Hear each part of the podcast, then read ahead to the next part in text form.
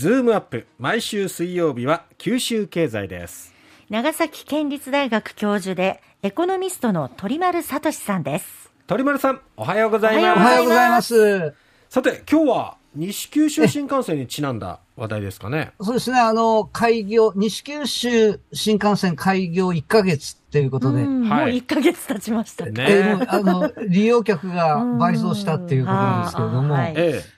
あの、まあ、JR 九州によると、まあ、昨年同期の、あの、特急かもめのルートとダブるのが諫早長崎間なんですけど、はい、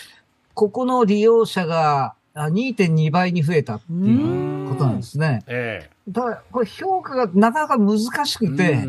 あの、コロナ前の2018年、はい、平常時と比べると2%上回っているっていうんですね。うん、まあ、武雄から先だけの開業にもかかわらず、このご時世にしては好調なんじゃないかっていうプラス評価もある一方で、ええ、えー、移動制限がこう緩和されて JR グループのデスティネーションキャンペーンも後押しする中での2.2倍っていうのはちょっと寂しいんじゃないかとかですね。あ まあ去年の発射台が低いわけですから、コロナでですね。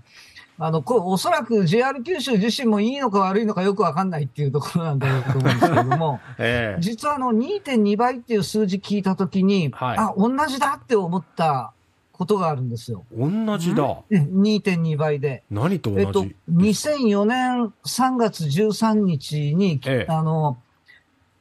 同じくあの先っぽだけ部分開業した九州新幹線の新八代鹿児島中央間。はいはい。ここが、あの、開業後1年間の利用者の増加が2.2倍だったんですよ。ええ。で、あの時っていうのは、まあ平常時ですけれども、あの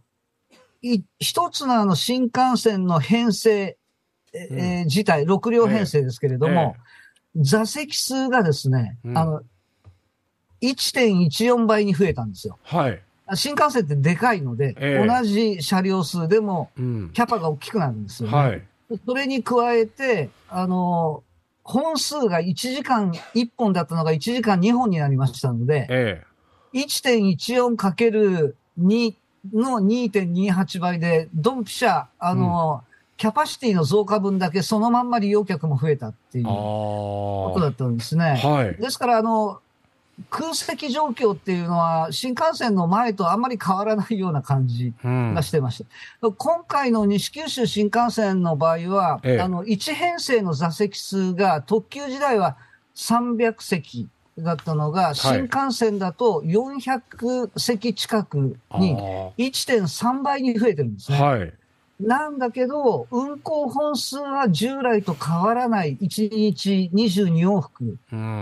と変わりませんので、ザ・キャパは1.3倍増えてるんだけど、実際は2.2倍に増えたっていうことだから、はい、まあ、相当増えてるってプラスに評価していいんじゃないかなっていう気もしますね。なるほど、そういう見方をするとそうですね。えーうん、それともう一つあのあ、似てるなって思ったのが他にもあってですね、ええ、何かというと、福岡市の天神バスセンターと結ぶ高速バスの利用客が、高速バスが増えてるんですね。この1ヶ月。その、高速バスっていうのは安い、本数が多い、乗り換えなしで寝ていけるっていうですね、こういったメリットがありますので、それが逆に強調される形になってくるわけですね、新幹線ができると。なるほど。で、福岡、長崎間の利用客が、あの、高速バスどうだったか調べてみると、はい、平日は3%程度しか増えてないんですが、うん、あの、週末祝日って30%増えてるんですね。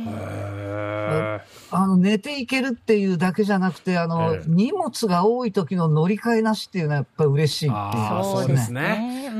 ん、で、これ、移動時間で見ると、新幹線のああの、博多長崎間っていうのが、1時間20分対2時間7分。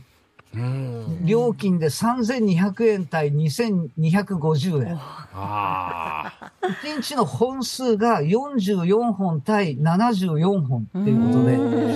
やっぱ高速バス本数多い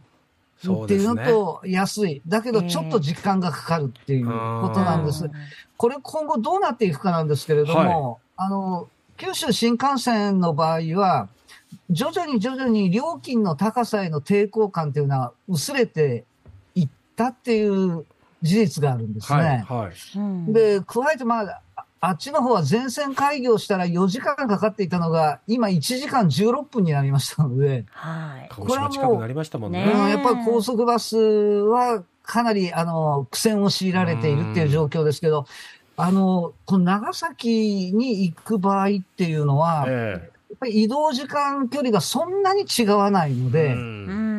意外とこう高速バスしばらく検討し続けるんじゃないかなっていう気がしますね。で、まあ、全体見ると1ヶ月間で2.2倍ですから、まあ、順調な滑り出しっていうことなんですけれども、はい、この1ヶ月って一番何の目的で乗った人が多かったかっていうと、はい。とにかく乗ってみるっていうのが 第一目的でした。このあたりがこれから消えていきますので、ええ、果たしてどうなるのかっていうところですね。あの、全国的に見渡すと、あの、似たような区間っていうのが、今から6年前、はい、あの新青森、新函館北斗間っていう区間があるんですけど、ええ、特急時代に1時間58分だったのが30分短縮されて、1時間28分になった事例があります。はい、この時は1年間の利用者数が1.64倍に増えたっていうことなんですね。ええ、どっかそのあたりに今回の場合もだんだん落ち着いていくんじゃないかなっていう気がしますね。なるほど。で、それと、あとですね、こ新幹線ばかり目が向くんですけれども、はい驚いたのが、あの、同じ日に走り始めた二つ星。ああ、はい。ゆっくり時間をかけて回る二つのルートですよね。はい。パールホワイトのボディが美しいっていうことなんですけれども、三、えー、両編成で全車指定席で定員はわずか87名。はい。で、有明海沿いを走る午前便と、はい、大村湾沿いを走る午後便のこの2ルートあって、はい。金、土、日、月、祝日に1日1本だけなんですよね。はい。これ10月の乗車実績って9割超えて、あの11月の予約も9割を超え続けている。すごい。好調ですね。すごい、すごいですよ。だから竹温泉駅と長崎駅を23分で結ぶファーストレールと、3時間で結ぶ超スローレールっていうののコントラストがとても面白い。これあの、今年あの鉄道開業150周年ですけれども、ね、今年ドンピシャ、バッチグーっていう感じの交商品になってるっていうことですから、あの、二つ星ってこう一過性の部分にとどまらなくて、やっぱり七つは無理だけど二つならっていうような方いらっしゃるかと思う。あとは、これからしばらくの間現状推移して、ええ、あの、果たして、武温泉駅と九州新幹線がどんなルートでいつつながるのかっていう政治決着待たなきゃいけないっていうことですけれども、そこですね。お金が、をどうするのかっていうことなんですが、ええ、つい先週、あの、わずか3時間の根回しで、ええ、あの、補正予算4兆円を予備費に簡単に積みました今の政権ですから、ええ、総工費の1兆円ぐらいですね、ええちゃちゃっと済みましてくれるんじゃないかなっていう期待が、あの、出てきましたですけどね。そう、すんなりきますかね。だといいですけどね。えー、あと地元の理解も含めてですよね、でもね。そうですね。沿線自治体の理解がないと着工できませんので、えー、まあどうなっていくのかっていうところだと思いますね。わ、かりました。鳥丸先生、ありがとうございました。ありがとうございました。長崎県立大学教授、鳥丸聡さんでした。